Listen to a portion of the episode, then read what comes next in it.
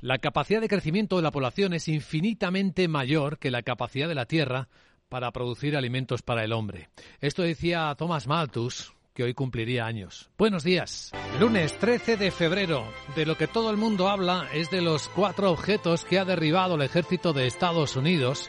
Los llaman objetos porque no está tan claro que sean de nuevo globos espías chinos, según ha reconocido la eh, secretaria adjunta de Defensa de los Estados Unidos, Melissa Dalton. Quien reconoce que dado que aún no hemos podido evaluar definitivamente qué son estos objetos recientes, hemos actuado por exceso de precaución para proteger nuestra seguridad y nuestros intereses. El globo espía de la República Popular China era, por supuesto, diferente en el sentido de que sabíamos exactamente lo que era.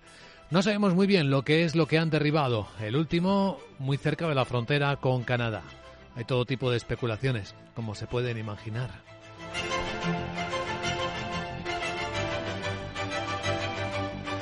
Sin embargo, hay algunas informaciones esta mañana, Financial Times los lleva en su portada, como lo que Taiwán advierte. Los globos militares chinos de alta altura vuelan con mucha frecuencia sobre su espacio aéreo.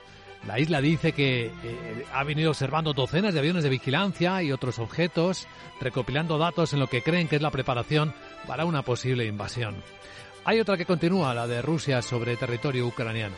En las últimas horas, más objetivos energéticos han sido alcanzados por los misiles rusos.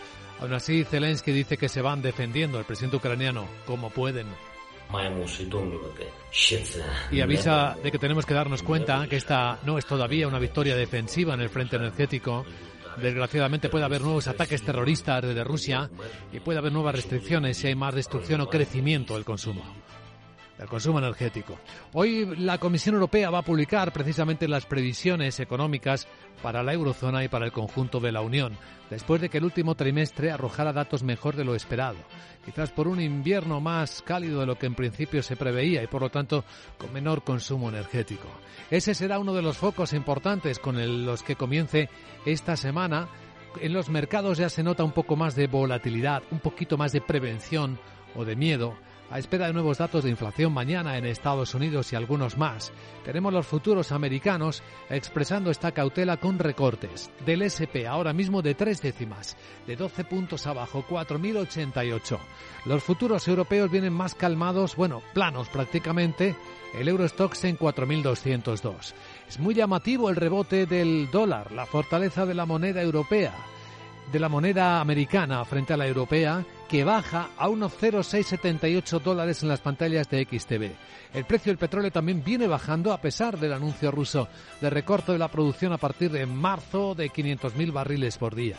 Ahora mismo el barril West Texas americano baja ese 1% a 78 dólares con 88 centavos, mientras que el Brent en Londres está en 85 dólares 60 centavos.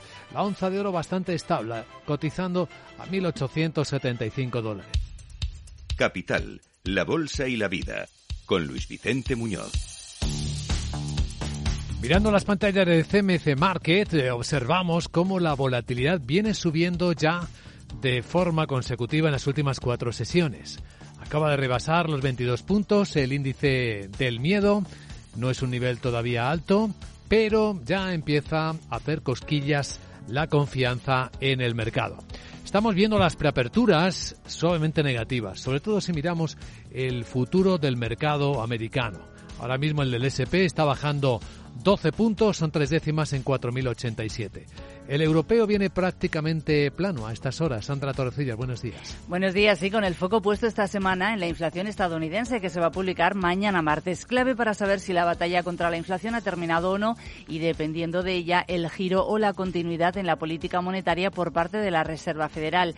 El consenso del mercado espera que el IPC general se modere desde el 6,5 hasta el 6,2% y la subyacente desde el 5,7 hasta el 5,4%. Ramón Director de análisis de Bankinter. Y este es el debate de esta semana. Si la inflación el martes en Estados Unidos vuelve a remitir, vuelve a irse más al entorno de 5,6 que hacia 6,7, pues esto va a dar cierta, cierta alegría al mercado y sobre todo cierta tranquilidad con respecto a las subidas que ha tenido. Más que darle un avance rápido posterior y adicional, yo creo que va a dar tranquilidad con respecto al, rally que hemos tenido en enero, que ha sido muy bueno. Hoy tenemos eh, varias subastas en Francia y en Alemania y vamos a estar pendientes a las 11 de la mañana de las nuevas previsiones macroeconómicas de la Comisión Europea que podría subirlas. Entre los protagonistas de hoy va a estar la automovilística francesa Renault. Sí, que junto a la japonesa Nissan acaban de anunciar que van a invertir 600 millones de dólares, van a fabricar seis nuevos modelos en la India, incluidos dos vehículos eléctricos. Van a trabajar en los proyectos desde su base en Chennai, que la van a convertir en un centro de exportación de coches. También las aerolíneas. Pendientes de la inminente venta de la compañía lusa TAP. Según cinco días, Air France y Lufthansa están interesadas por sus rutas a América e IAG barajaría entrar en la operación si se frustra la operación con Air Europa. Y también tenemos entre los protagonistas de hoy otros eh, otro tipo de empresas. Como Iberdrola, que ha ganado el primer proyecto de planta solar flotante en Francia con una capacidad de 25 megavatios en la zona de Alsacia. Deutsche Telekom, Orange, Telefónica y Vodafone, que van a formar una empresa conjunta de publicidad.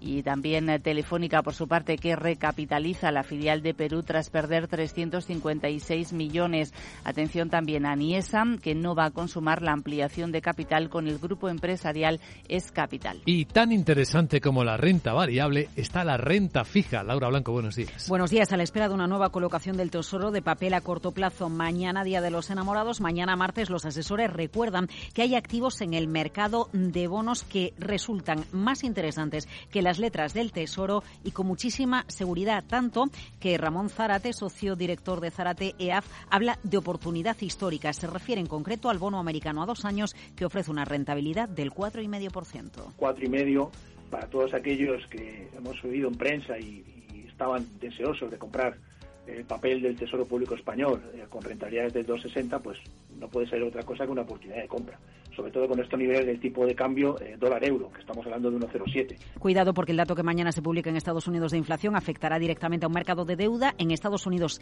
el seis meses está casi al 5%, el papel a tres años en el 4,2%. Y a continuación en Capital Radio, la perspectiva desde Wall Street.